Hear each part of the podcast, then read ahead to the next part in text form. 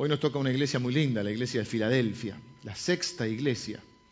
De hecho, quizá usted ha visto en algún lado que, porque es todo un tema del nombre de una iglesia. Es todo un tema. Si te gusta, si no te gusta. Y entonces hay, variaciones de nombre, muy variadas.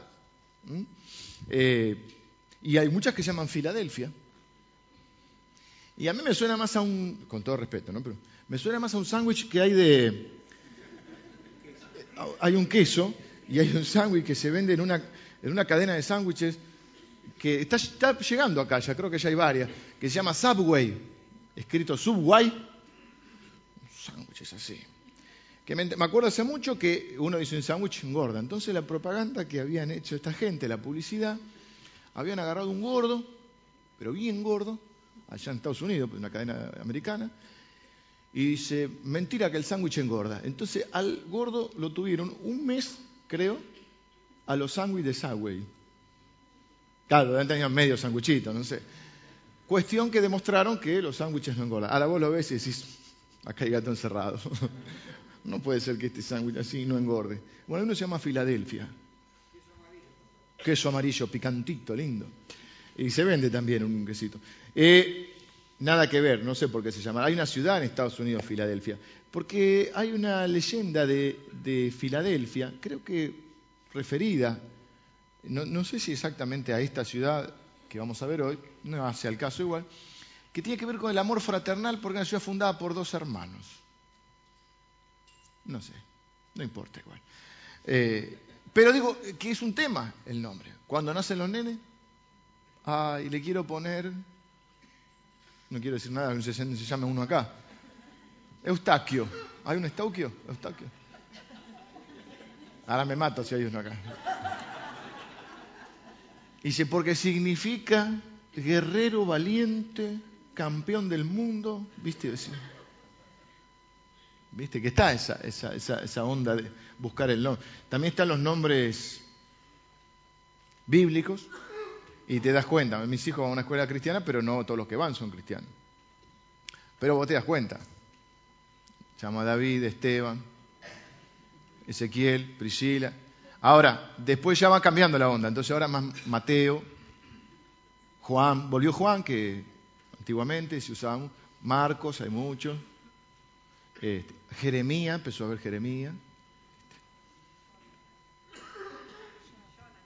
Jonathan, hay que tener cuidado que pegue con el apellido, pero bueno, son, son gustos. Claro, yo conocí un pastor, eh, un pastor muy, muy, muy, respetado y muy, muy querido, que se llamaba Isaías González. Grande, ¿eh? Ahora está de vuelta Isaías. El momento Isaías, imagínate, el tipo tenía que explicar toda la vida cómo se llamaba Isaías. Ahora no, porque ahora se usan nombres raros. Pero antes era más común. Antonio, Juan, Pedro. Bueno, Pedro también. Pedro ahí de vuelta. Y así, este, esta iglesia se llamaba Filadelfia. Al final le voy a, mencionar algunas cosas con respecto al nombre que tanto dicen, ¿qué nombre tiene la iglesia? Dice, bueno, tan importante es el nombre, y parece que sí. Así que después les voy a hablar un poquito acerca del nombre. Primero vamos a leer la iglesia de Filadelfia. What time is it? Menos 10. Bien. Filadelfia. Apocalipsis capítulo 3, versículo 7. Quiero decirles que si usted vino hoy y no vino a la serie, usted tiene suerte. Porque hoy le tocó una iglesia. Esta iglesia no tiene crítica, no, le critica nada a Jesús. Para los que están siguiendo la serie, o los, para los que no también, eh, hay siete iglesias. Jesús le pide al apóstol Juan que le escriba siete cartas. Todas las cartas empiezan con un encabezado que menciona alguna característica de quién es Jesucristo hoy, eh, qué funciones tiene, qué autoridad tiene. Siempre está la presentación, como en toda carta. Luego está el reconocimiento de lo bueno. Luego las críticas. El reconocimiento de lo bueno sí lo hay, porque hay iglesias que no tienen nada bueno. Luego las críticas, si las hay, hoy no hay crítica. Luego el consejo, cómo revertir lo que está mal. Luego una advertencia, ¿Qué pasa si no lo revierte? A muchas le había dicho, la voy a cerrar y la cerró. Y por último, una promesa, al que venciere. Todas promesas comienzan diciendo al que venciere. Hoy nos toca una iglesia que no tiene crítica. Por lo tanto, casi que no tiene... Eh, tiene un consejo, pero no tiene advertencia porque no tiene crítica. Y esta es una de las iglesias, es la iglesia más linda. Nadie le va a poner, usted no va a encontrar una, iglesia que, iglesia Sardis, porque el nombre de que vive y está muerto. A usted va a encontrar iglesia Filadelfia. ¿Por qué? Porque es una iglesia linda, una iglesia eh, ejemplar, de alguna manera. Bueno, vamos a leerla entonces. Escribe al ángel de la iglesia en Filadelfia. El ángel era la autoridad espiritual de cada congregación. Esto dice, miren cómo se presenta, el santo, el verdadero, el que tiene la llave de David, que abre y ninguno cierra, y cierra y ninguno abre. Máxima autoridad. Yo conozco tus obras. He aquí he puesto delante de ti una puerta abierta, la cual nadie puede cerrar, porque aunque tienes poca fuerza, no era una iglesia muy poderosa, muy pero era una iglesia muy fiel, porque aunque tienes poca fuerza, has guardado mi palabra y no has negado mi nombre. He aquí yo entrego de la sinagoga de Satanás a los que dicen ser judíos y no lo son, o sea, los que se decían pueblo de Dios, pero no lo eran. Como si dijéramos a los que se dicen ser cristianos y no lo son sino que mienten. He aquí yo haré que vengan y se postren a, tus pies y reconozcan que yo te he amado. Linda frase para subrayar. Reconozcan que yo te he amado. Por cuanto has guardado la palabra de mi paciencia o de mi perseverancia, yo también te guardaré de la hora de la prueba que ha de venir sobre el mundo entero para probar a los que moran sobre la tierra. He aquí yo vengo pronto. Retén lo que tienes para que ninguno tome tu corona. Hay un consejo, pero sin advertencia. Al que venciere, yo lo haré columna en el templo de mi Dios. Hay personas que son columnas en cada iglesia. Y nunca más saldrá de allí. Y escribiré sobre él el nombre de mi Dios y el nombre de la ciudad de mi Dios, la nueva Jerusalén, la cual desciende del cielo de mi Dios, y mi nombre nuevo, el que tiene oído, oiga lo que el Espíritu dice a las iglesias. Una de las cosas que Jesús siempre dice es, oigan lo que el Espíritu les dice. La única manera que la iglesia pueda seguir adelante y pueda triunfar y pueda perseverar hasta el fin y pueda vencer es que oiga lo que el Espíritu le dice. Lo mismo en tu vida. La única manera que salgas adelante, la única manera que seas fiel hasta el final, la única manera que te vaya bien a vos, a tus hijos y a los hijos de tus hijos es que oigas lo que el Espíritu tiene para decirte, lo que Dios tiene para decirte. Dos cosas quiero señalar a modo de introducción. Primero, no siempre vale mencionar la pena lo que no está bien, lo malo. Eh, es raro esto, pero es así.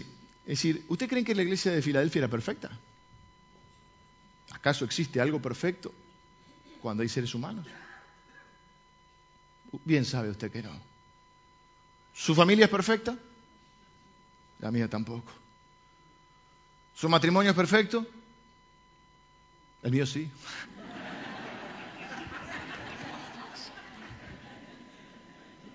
Usted entiende, ¿no?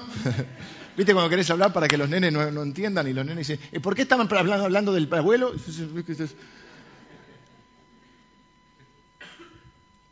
Cuando eran más chiquitos los míos, íbamos en el auto y siempre están ahí. ¿viste? Todavía son chicos, pero bueno, ahora ya imposible. Pero ya me di por vencido. Pero antes uno intentaba hablar con tu esposa y, que por ahí no entiendan mucho, ¿viste? Y yo suelo hablar medio así como eh, cuando, cuando quiero, cuando quiero me pongo muy catedrático, pero si no hablo más, este, medio lunfardo, medio porteño, usaba palabras así, las tuve que ir instruyendo a, Liri porque era, ya era más, más delicada. Pero yo tiraba esas palabras, ¿viste? Y, y los chiquitos, eh, bueno, la chiquita era así, Paulina. Y decía, ¿por qué están hablando de mí? Bueno, yo decía, la Kia está preguntando, ¿por qué hablan de? Es una cosa. Bueno, ¿usted cree que la iglesia era perfecta? ¿Usted cree que no había problemas? Nunca. ¿Piensa que todos los miembros de esa iglesia oraban? ¿Todos daban generosamente? ¿Todos servían con pasión? No, mi hermano, siempre que hay problemas, siempre que hay personas hay problemas. Pero en este caso Jesús no menciona ni sus pecados, ni sus fracasos, ni sus dificultades, ni sus imperfecciones. Porque hay cosas que no vale la pena mencionar. Cuando valen la pena las menciona. Pero no se puede estar siempre buscando la quinta pata al gato. Y hay cosas que a veces no vale la, pena mencionar. ¿Por qué? Porque en líneas generales estamos haciendo las cosas bien. Cuando hay algo que mencionar, lo menciona. Porque vieron que otros, decimos, yo también lo digo, si no hay nada bueno para decir, no digo nada. Jesús no, Jesús no usa ese parámetro. Cuando hay algo que decir que no es bueno y lo tiene que decir, lo dice. Y hemos visto iglesias que les dijo, como dice mi mamá, de todo menos lindo. A la iglesia anterior que nos tocó, y si usted no vino, tiene suerte, espiritualicémoslo, el Señor lo trajo hoy porque usted es de los perfectos. A Sardi le dijo, tienes nombre de que vives y estás muerto. Epa. Ay, tiene razón, pero no me, dijo como, no me gustó como me lo dijo. Linda excusa para ofenderse. Cuando vos estás en falta, lo mejor es ofenderte. Fíjese, el que no paga. Le dice, ¿me pagás lo que me debes? Ay, me ofendiste. La mejor manera para no pagar es ofenderse. Entonces, la mejor manera para no recibir, a mí no importa cómo te lo digo, sí importa, pero de última, lo que te dijeron, ¿es verdad o no? La crítica que te hicieron, ¿es verdad o no? Yo trato de abrir mi mente y de recibir las críticas aún de la gente que no me gusta y de la gente que aún que tenga mala intención. Porque es más fácil descalificar al mensajero. No importa si más vale que el otro este, puede tener una mala, buena o mala intención. siempre hay que escuchar a los que te aman, porque lo que no te dicen los que te aman, los que no te aman no te lo dicen, lo dicen por otro lado. Eso es la historia de la vida. Entonces uno tiene que, no puede estar siempre rodeado de gente que te diga, bien, tenés que tener gente que te señale lo que te estás equivocando. Y no tenés que enojarte. Y no tampoco tenés que poner esa excusa, ay, no me gusta cómo me lo dijo. No te quedes con eso. Lo que te dijo, ¿es verdad o no?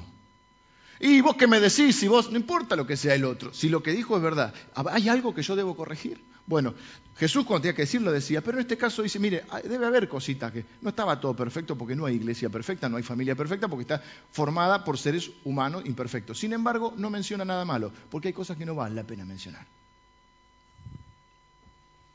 ¿Me entendió? ¿Eh? No quiere decir que cuando no hay algo que amerita ser mencionado o corregido, se dice. Pero el que evalúa eso es Jesucristo. Lo sé, por eso él dice, yo conozco, yo te conozco. Me encanta que Jesús conozca nuestra iglesia, que conozca nuestra vida. Jesús conoce lo que cada uno de nosotros hace.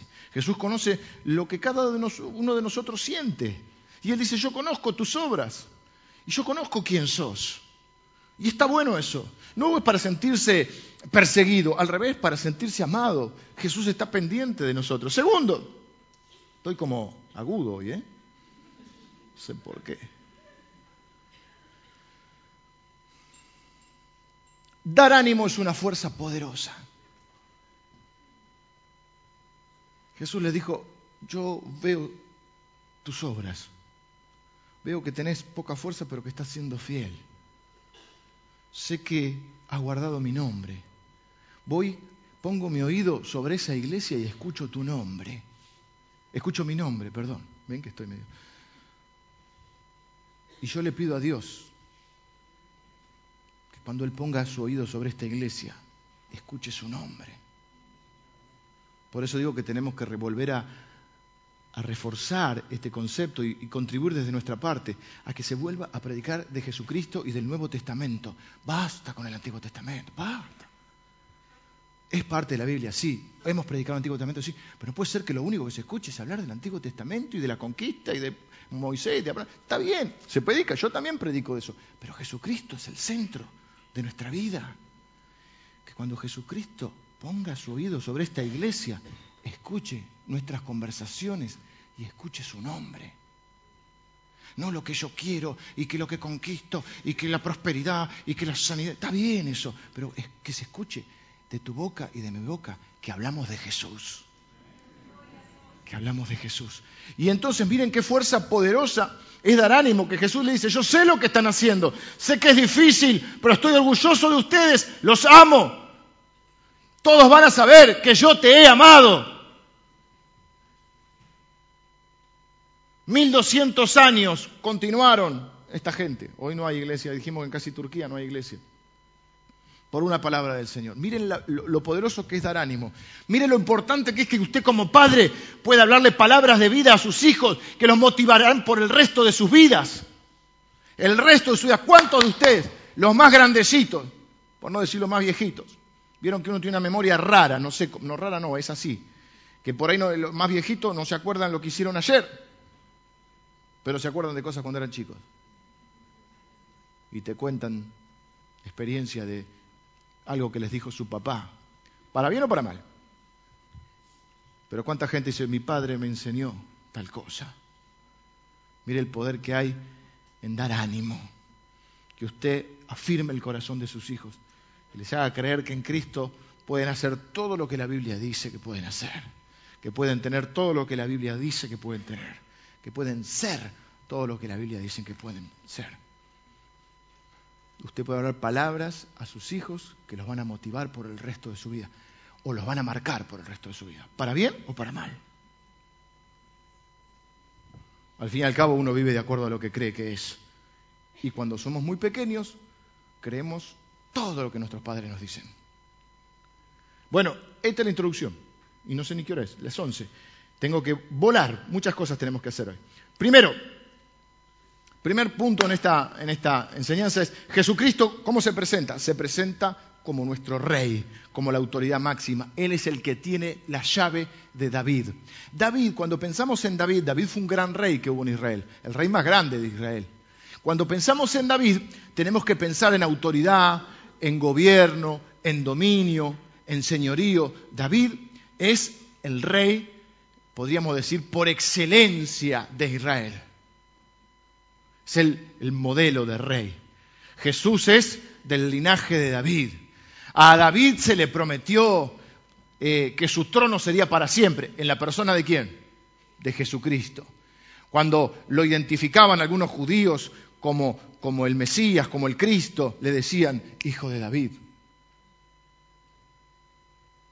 Los demonios le dicen, ¿qué tiene con nosotros, hijo de David?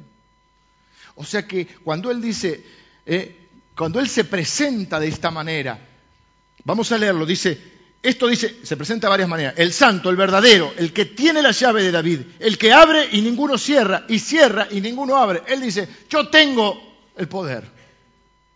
Había uno que decía, yo tengo el poder, ¿quién era? He-Man.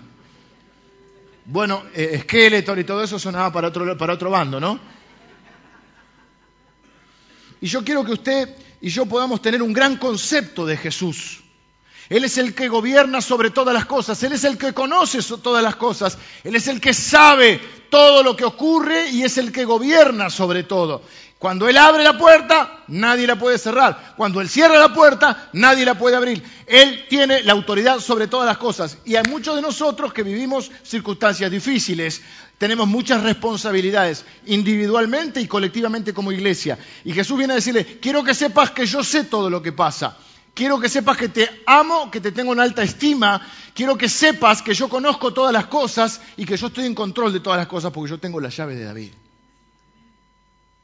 Quiero que estés tranquilo, que yo soy el que gobierna. Quiero que usted y yo tengamos un gran concepto de Jesús para que nuestros problemas se hagan pequeños, porque si nosotros tenemos un pequeño concepto de Jesús, nuestros problemas se hacen grandes.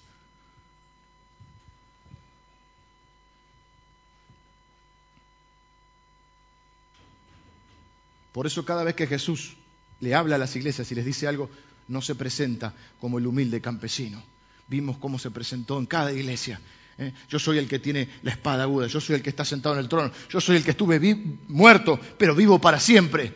¿eh? Yo soy ahora el que tiene el poder.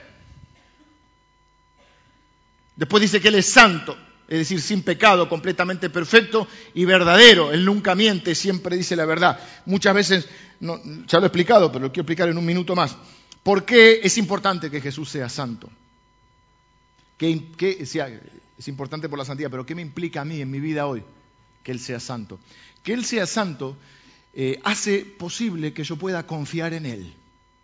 Si Él no fuera santo y verdadero, como dice ahí, me sería casi imposible confiar en Él.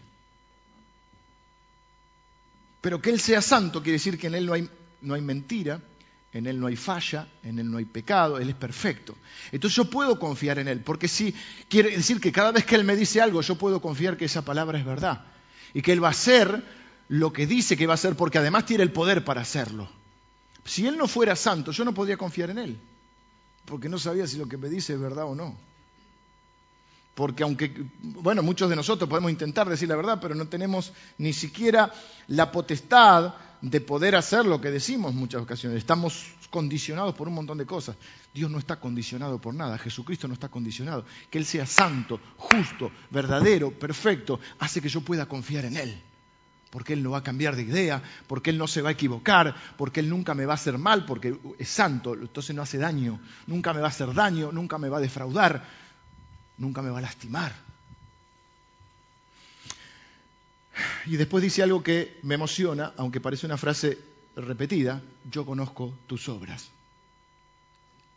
Jesús pone atención, sabe lo que cada uno de nosotros hace, sabe que hay algunos de ustedes que llegan temprano para limpiar el edificio, sabe que algunos se quedan hasta tarde mm, ayudando y sirviendo en diferentes áreas de la iglesia, algunos se cuelgan contando el dinero, otros se quedan preparando el edificio para la noche, otros eh, sirven en el ministerio de niños, otros trabajan anónimamente, otros los hacen más públicamente, como me toca ahora a mí, pero Él sabe los que dedican tiempo en la semana, los que dan generosamente, los que oran por la iglesia, los que comparten su fe, a todos Jesús le dice, yo sé lo que estás haciendo, yo conozco tus obras en un tiempo de ingratitud, en un tiempo donde muchas personas podrán este, sentir que su tarea no es valorada.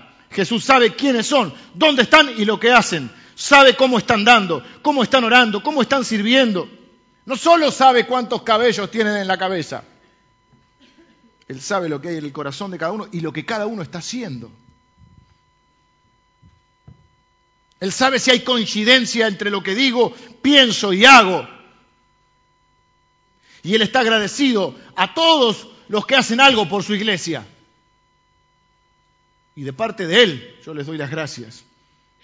Como les doy gracias, tan provecho también para dar las gracias, las di al principio, por ese amor tan entrañable que me han mostrado en este tiempo, y también a mis compañeros de, servicio aquí en la iglesia, que son un gran apoyo para mí, y estoy feliz de formar parte de este grupo de trabajo tan lindo que tenemos.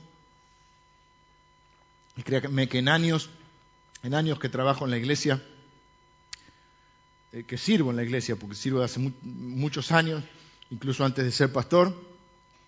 Creo que es uno de los grupos de trabajo que más disfruto por el clima que se vive entre nosotros. Qué ánimo me da pensar que Jesús conoce mis obras. Quizá alguno piense, yo no sé si le importa a alguien lo que yo hago. Jesús dice, a mí sí me importa, a mí sí. Y lo valoro.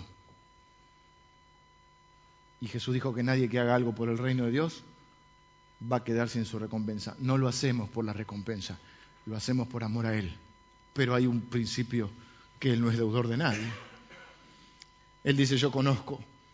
A Jesús le importa nuestra iglesia, le importa nuestros líderes, le importa nuestra gente, le importa nuestra misión. Nos anima y lo valora. Es frustrante cuando la gente que no sirve a la iglesia vive criticándola. Yo dije el otro día en uno de los servicios nada más, cuando vimos la iglesia de Sardis, que era una iglesia que se estaba muriendo, que una iglesia se muere, se empieza a morir cuando tiene más consumidores que contribuyentes. ¿Usted sabe que no más del 20% de la congregación sostiene el otro 80%? Hay una ley de Pareto que no es bíblica, es una ley, de, ¿cómo se dice cuando es de la experiencia? Es eh, empírica, es decir, comprobada a través de la experiencia, que es la ley 80-20, 20-80, que es la ley de Pareto, que generalmente dice que el 20% de algo eh, está en relación con el otro 80%.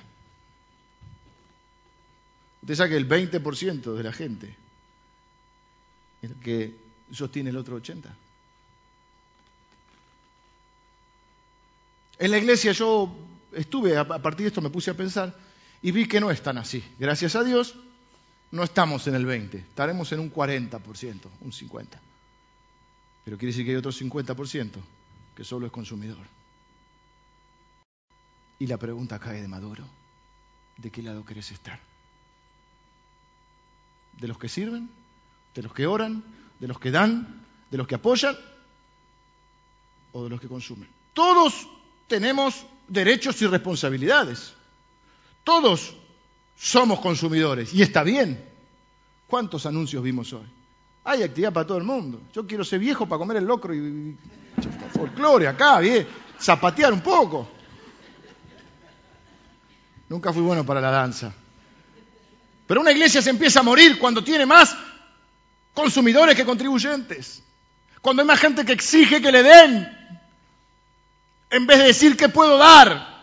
Y no se da cuenta, dice, porque no han sido satisfechas mis necesidades. No se da cuenta que la necesidad más grande que tiene es la de servir a alguien, es la de cuidar a alguien, es la de hablarle a Jesucristo de alguien, porque Jesús dijo que más bienaventurado es dar que recibir.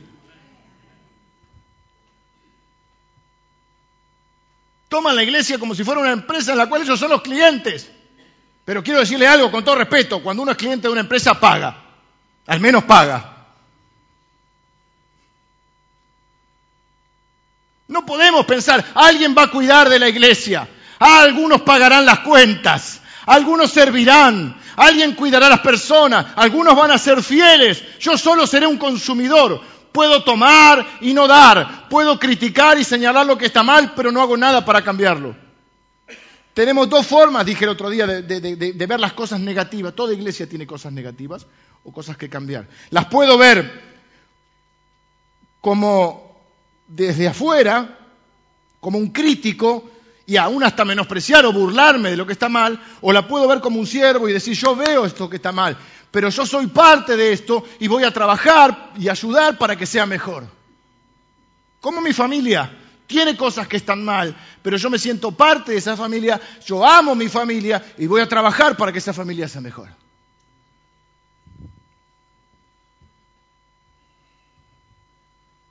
Para algunos la verdadera causa de su frustración es que no sirven a otros.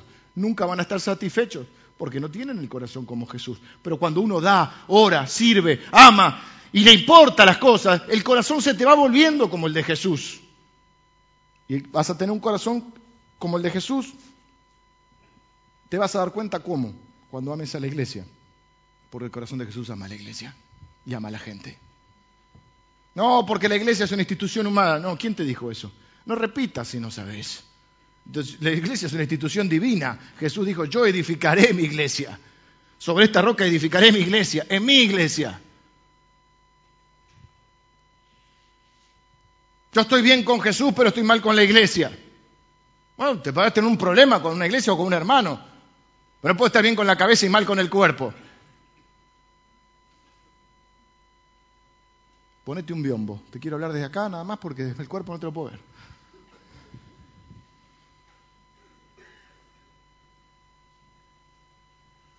El gran problema de las iglesias es que hay más consumidores que contribuyentes.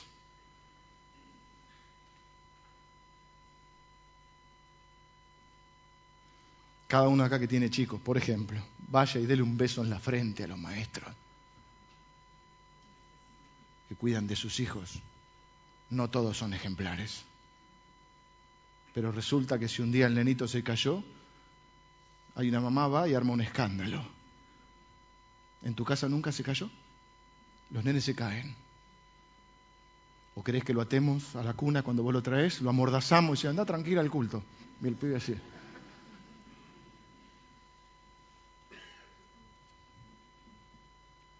O vos que lo tenés en la semana, con todo cariño, que no lo aguantas más, que llegás a la iglesia una hora antes que empiece el culto y ya lo tirás para arriba. Pero no hay maestro una hora antes, no importa que lo vas a buscar cuando ya está cerrando, apagando la luz, Pastor Emilio está cerrando la puerta, y lo vas a buscar, el pibe está solo ahí. Tenemos que cargarlo en los hombros y empezar a aplaudir como en la playa. ¿De quién es este hijo?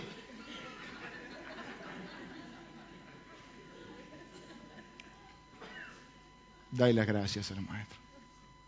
Dale las gracias al que te discipuló, al que te aconsejó, a tu líder de grupo que viene todos los días y vos venís cuando querés.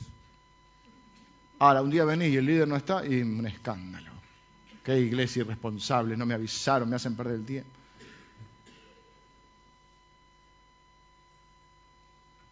¿Contribuyente o consumidor?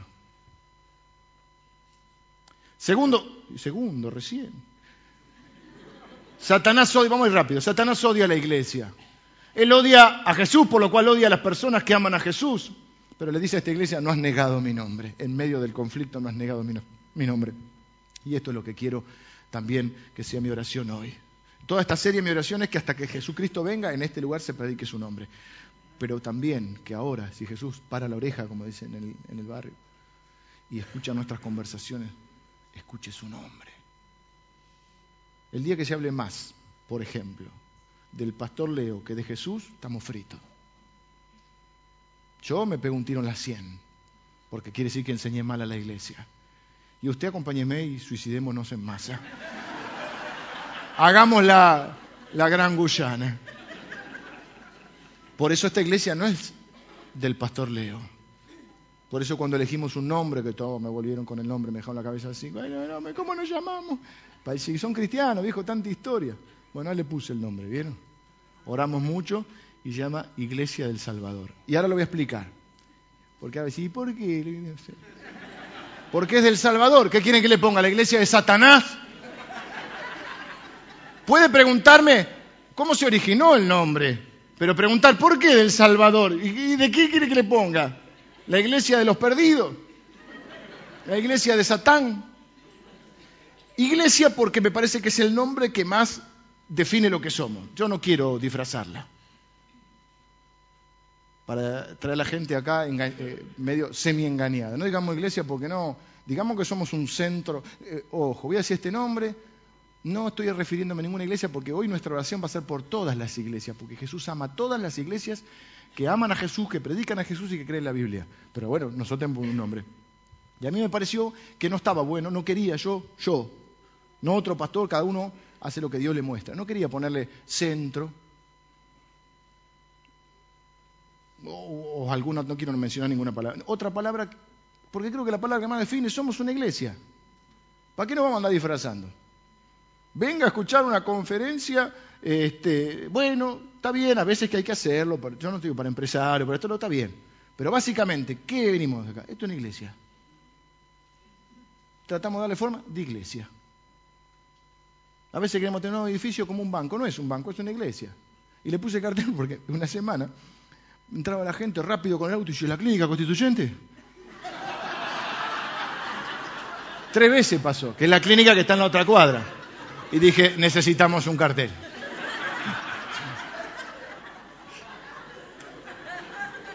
Sí, pero de verdad te lo digo. Bueno, iglesia, ¿por qué? Porque es una iglesia.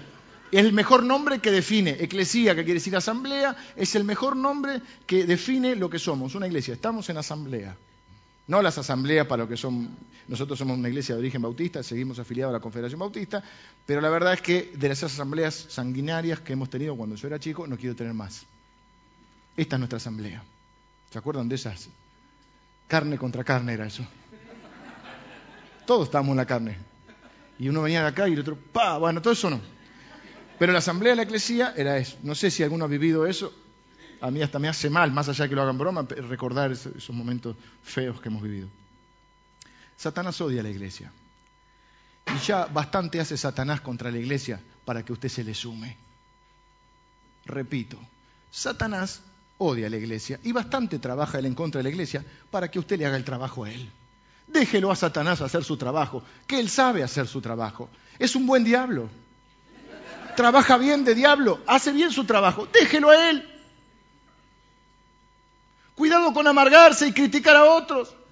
Si otra iglesia ama a Jesús y cree en la Biblia, ámenla, oremos por ellos, decémosle el bien a ellos, no los critiquemos, ya tienen bastante con Satanás. Nuestra iglesia crece, Dios tiene favor para con nosotros. No queremos desanimar ni criticar a otros. Yo quiero orar por otra iglesia. Hace poco me encontré con, un pastor de una iglesia muy cerquita, calle Salta. Se llama Ricardo. Estuvo muy enfermo, yo no sabía. Y la verdad es que estoy orando por él y por su iglesia. ¿Por qué creemos que... Qué aguda que se me puso. Me estoy preocupando. ¿Por qué creemos que... Es de los nervios que me dicen, no sé, tenía una cosa acá que no... Pastor Javi decía el otro día, come pastor, porque yo cuando me pongo nervioso no puedo comer. Y este, dentro de poco, si, me tienen una inyección, me la van a dar arriba del saco, porque ya estoy. Eh, ¿Por qué creemos que para que nos vaya bien a nosotros tenemos que, le tiene que ir mal a otro? ¿Por qué creemos que nosotros tenemos que hablar de Jesús para que nos vaya bien? No tenemos que hablar mal de otro para que nos vaya bien. ¿Por qué esa mente tan retorcida, esa mentalidad tan miserable? Hermanos, no hablemos mal de nadie. Son nuestros hermanos, viejo. Piensan diferente en algunas cosas. Bueno, ahora, siempre amen a Jesús y la palabra. Si es otra iglesia que no ama a Jesús, la palabra que, que tiene otras creencias, no es que hablamos mal, pero decimos, bueno, no, no tenemos nada que ver. Porque, qué sé yo, no todos los caminos conducen a Roma, ni todas las iglesias. Hay un montón de religiones y no todas las religiones conducen. Pero Jesucristo, ninguna religión, en realidad Jesucristo conduce. Ahora, si aman a que no hablemos mal de otra iglesia. Amémosla, oremos por ella. Oremos por los pastores de otras iglesias. Que todas crezcan. ¿Mm? Entonces, iglesia porque es lo que somos, una iglesia, viejo. No somos otra cosa. ¿Y por qué del Salvador? Ya repetí, porque no es de Satanás, es del Salvador. De Jesús no le podía volver a poner. Y dije, ¿qué palabra describe mejor la obra de Cristo? ¿Qué vino a hacer Jesucristo? A salvar al mundo. ¿Qué dice el apóstol Pablo cuando dice, qué dice? Ni yo me acuerdo qué dice. Estoy, estoy, en la cabeza. Él dice, palabra fiel y digna de ser recibida por todos. Que Jesucristo vino al mundo a salvar a los pecadores, de los cuales yo soy el peor, dice, o el primero. O sea que, ¿qué define la obra de Jesucristo? la salvación. ¿A qué vino al mundo? A salvar a los pecadores. Entonces la iglesia. ¿Y de él por qué? Porque no es mía. No voy a poner la foto mía con mi amada esposa. Porque la verdad no importa que me conozcan a mí. Y más, si no me conocen a mí, sinceramente no van a perder mucho. Pero si no conocen a Cristo, van a perder su alma. Y porque yo estoy hoy acá. La iglesia tiene 65 años, yo tengo 42 nada más. O sea que fue antes de mí. Este año cumplimos 66 como iglesia. Yo cumplo 42, ya cumplí. Pero no es mía, porque la iglesia va a durar después de mí. Hasta que Cristo venga, yo estoy seguro, porque esa es la palabra de fe que predico y que, oro, porque en este lugar se predique a Cristo hasta que Él venga. Y espero que sea después de mí. O si viene, bueno, pero igual, la iglesia es de Él. Entonces, iglesia porque es una iglesia. No es un centro, no es, es una iglesia. Y del Salvador porque es la palabra que mejor describe, de Él porque es el dueño Él. Él es el dueño de la iglesia. No es la iglesia del pastor Leo, no es la iglesia, no, es la iglesia, no es la iglesia de Morón. Está en Morón, pero no es de Morón es de Cristo. Entonces, dentro de las variaciones, porque puede haber iglesia de Jesucristo, bueno, podría ser iglesia de Jesucristo. De los últimos días, bueno. Yo soy un santo de los últimos días, no soy mormón, pero soy un salto de los últimos días. Pero digo, va a traer confusión. Entonces me pareció. Y una cosa que también vimos y oramos y todo, y que no tuviera un nombre también parecido a ninguna, porque después tenés que andar aclarando, ustedes son los de acá, no, los de allá, no, lo, viste que eh, para evitar, dije, a ver, no hay ninguna que se llame así. Entonces dije, bueno, por lo menos en Argentina, ¿no? no tengo que andar explicando. Para otros nombres muy bonitos, pero ya hay una iglesia así. No es que, que quieren ser originales, no. ¿Ustedes qué tienen que ver? ¿Viste cuando alguien te llama, eh, no sé, de apellido, un apellido común? Rodríguez, para acá. Y vos tenés algo que ver con los Rodríguez, hay 2.500 millones de Rodríguez, no tengo parentesco ¿o no? Por eso, ¿qué hace? Rodríguez le pone el segundo apellido, ¿o no? Para más o menos identifique. Bueno, si yo tengo que poner un nombre, Iglesia de Jesucristo, hay 200 millones, de mil, de mil y mil millones. Bueno, me fui con el, tema del nombre que iba al final. Después, bueno, igual los chicos querían estar, igual se lo vuelvo, ahora lo vuelvo a decir todo. Así como Satanás odia a la iglesia y no, no, lo necesita usted. Tenga cuidado porque si usted se vuelve un amargado y critica a la iglesia, usted está haciendo el trabajo que le toca a Satanás. Cuando usted bendice, usted está haciendo el trabajo de un hijo de Dios. Cuando usted maldice, porque acuérdense, ¿qué dijo, qué dijo Jesucristo? Hagan Bendigan a los que los maldicen, háganle bien a los que los persiguen, oren por aquellos que los humillan y por vuestros enemigos, para que seáis hijos de Dios. Así que cuando alguien te maldice, te humilla, te persigue, habla mal de vos, vos tenés la bendita oportunidad de demostrar que sos hijo de Dios y bendecirlo. Y decirle gracias. Me estás dando la oportunidad de ser un hijo de Dios. Pero cuando vos sos el que maldice, persigue, humilla, vos estás del otro lado, estás representando al otro.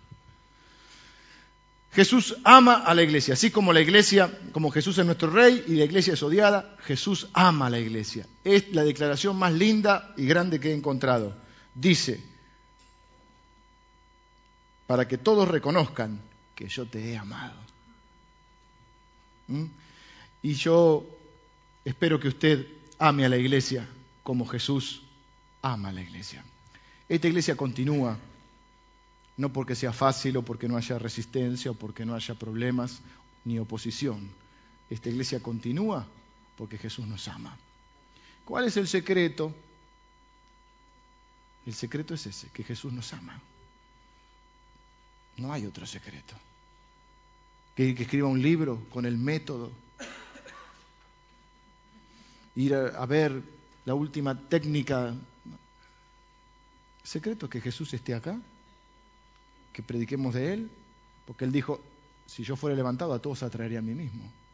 O sea, nuestra tarea es levantar el nombre de Jesús y Él va a traer, a atraer, de atracción, que el Espíritu tenga libertad,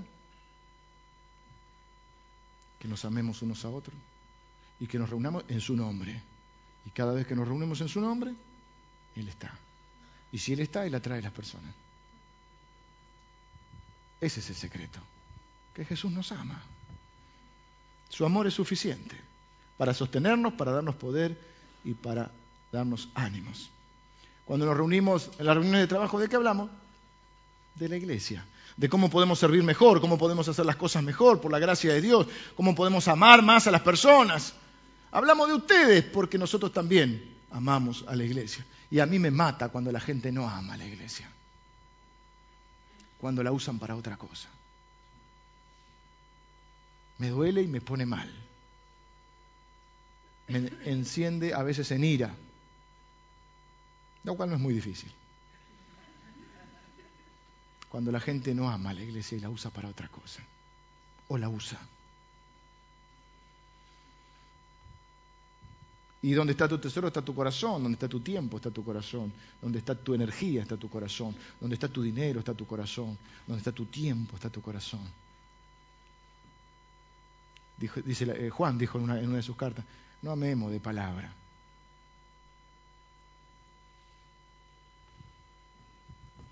usted y yo podríamos contestar, podríamos decir, hacer esa misma declaración que hizo Jesús. Podríamos decir, iglesia, yo te he amado. Iglesia, yo te he amado. Que vos puedas decir ¿eh? al final de tu vida, mirando la iglesia, iglesia, yo te he amado.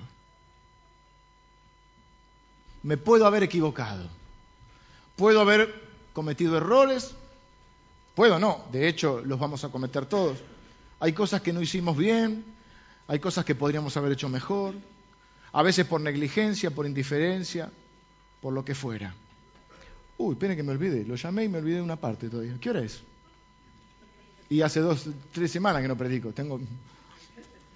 Pero que usted, al final de todo, más allá de los errores que haya cometido, pueda mirar su iglesia y decir, iglesia, yo te he amado. Y después dice algo que es fantástico una declaración maravillosa. He puesto delante de ti una puerta que nadie puede cerrar. Imagínense una puerta, ¿se imagina una puerta? Por si alguno tiene poca imaginación, yo traje una. Tráigame la puerta.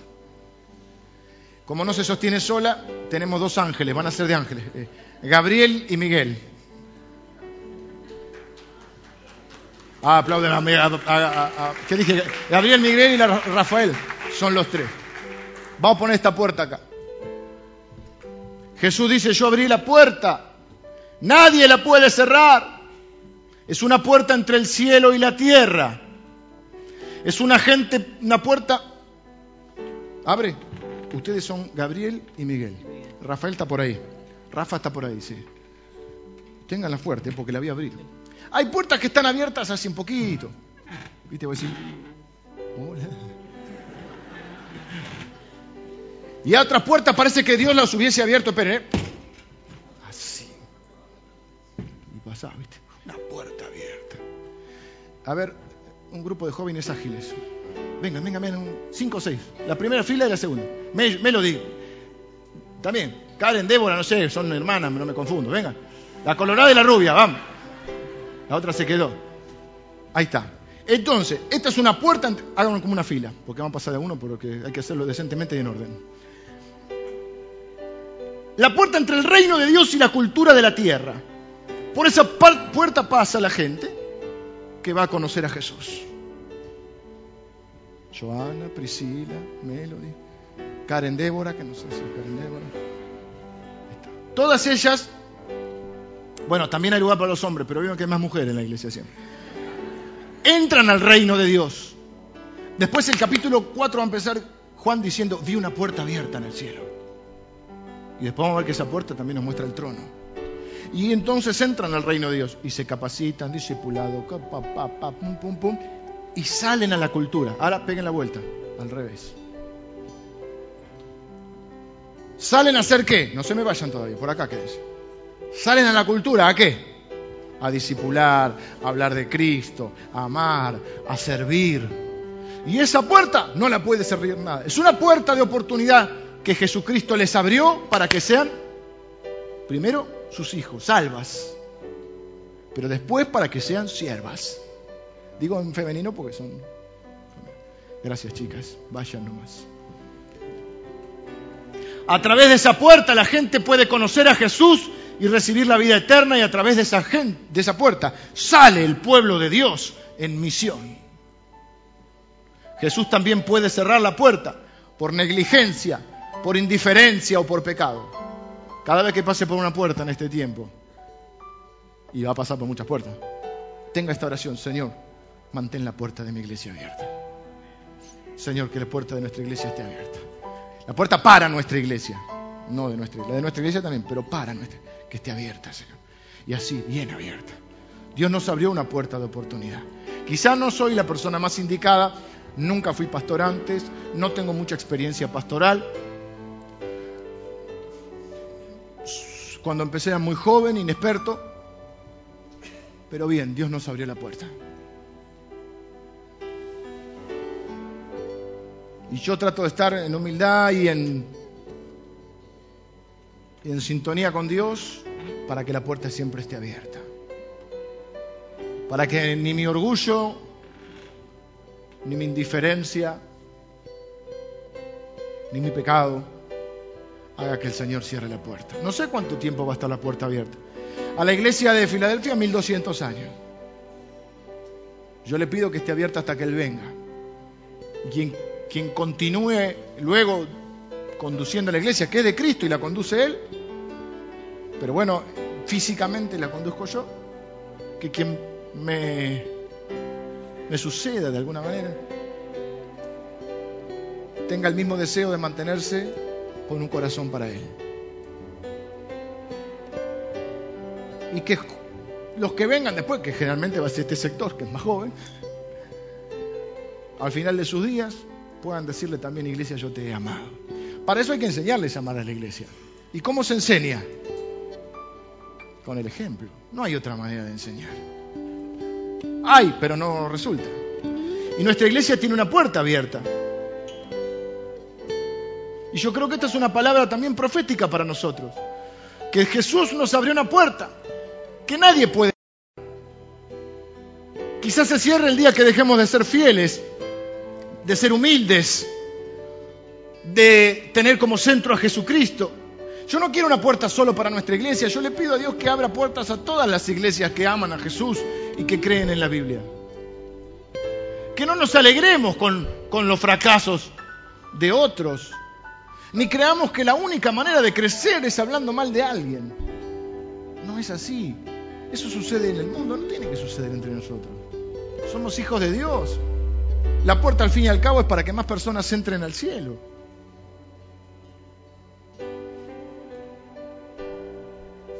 Y yo celebro en cada lugar donde Dios abra una puerta y su pueblo esté en misión.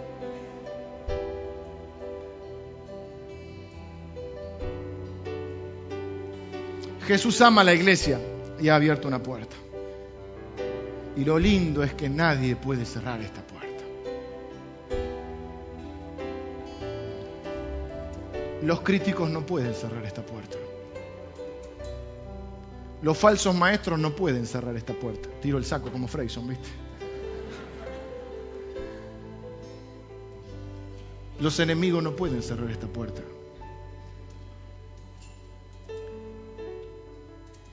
Satanás no puede cerrar esta puerta. La economía no puede cerrar esta puerta.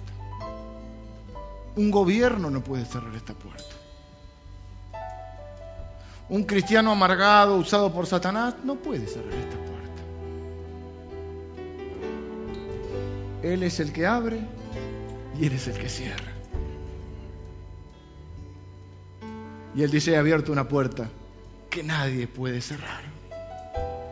Por encima de todo y de todos está nuestro Rey. Y esto es lo que hay en mi corazón. Gracias, Gabriel. Y Miguel. Sí, sí, llévela. ¿Queda? No, llévala, se me cae la puerta y se me... O se me cierra la puerta y quedó mal. Queda afuera, quedó afuera. Yo estoy a la puerta y llamo. El domingo que viene, vamos a ver, yo estoy a la puerta y llamo. Que la usan para evangelización, pero está mal. No se usa para evangelización. ¿Qué hora? ¿Tengo un minuto más?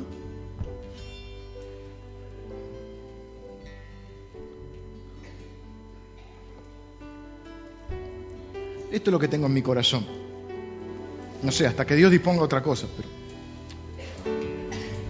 yo quiero poder llegar a la conclusión de mi vida y decir, iglesia, yo te he amado. Siento que Dios me ha puesto en esta iglesia.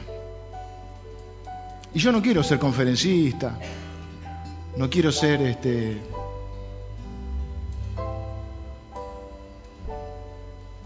no sé. No quiero tener un ministerio personal. Yo quiero tener una iglesia maravillosa, llena del Espíritu de Dios, del Espíritu Santo. Y yo me quiero incluir con usted hasta que Dios disponga otra cosa. Pero espero que no disponga otra cosa, porque me quiero quedar. Porque mi anhelo no es otro, que no estaría mal, pero no es otro en mi caso, que construir en este lugar, o dejar, por lo menos no estorbar, para que Jesucristo pueda construir una iglesia maravillosa, donde la gente pueda encontrarse con Él. No puedo poner una foto de Jesús porque no hay foto de Jesús. Por eso pusimos la cruz. Si se encuentra conmigo o no, ¿qué va a cambiar? No quiero usar la iglesia para otra cosa.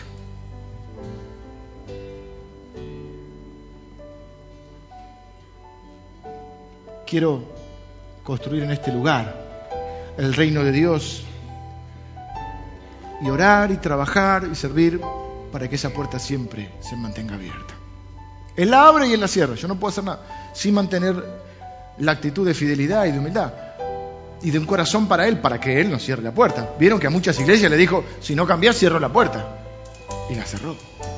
Y hoy casi no hay iglesia en Turquía. La pregunta es, ¿te puedo incluir? ¿Te puedo incluir como contribuyente y no te estoy pidiendo plata?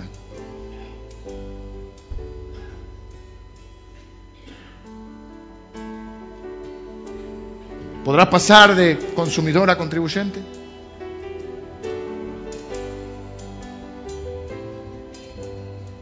¿De simpatizante a parte de la iglesia? ¿De parte a parte activa? ¿De parte activa a líder? Y que un día en tu vida puedas decir, iglesia, yo te he amado. Yo te he amado. No con palabras, o con palabras también te he amado con mi vida. Oramos. Señor, yo te doy gracias por esta nueva oportunidad de enseñar tu palabra. Gracias porque abriste una puerta que nadie puede cerrar. Señor, te pido que mantengas abierta la puerta hasta que tú vengas.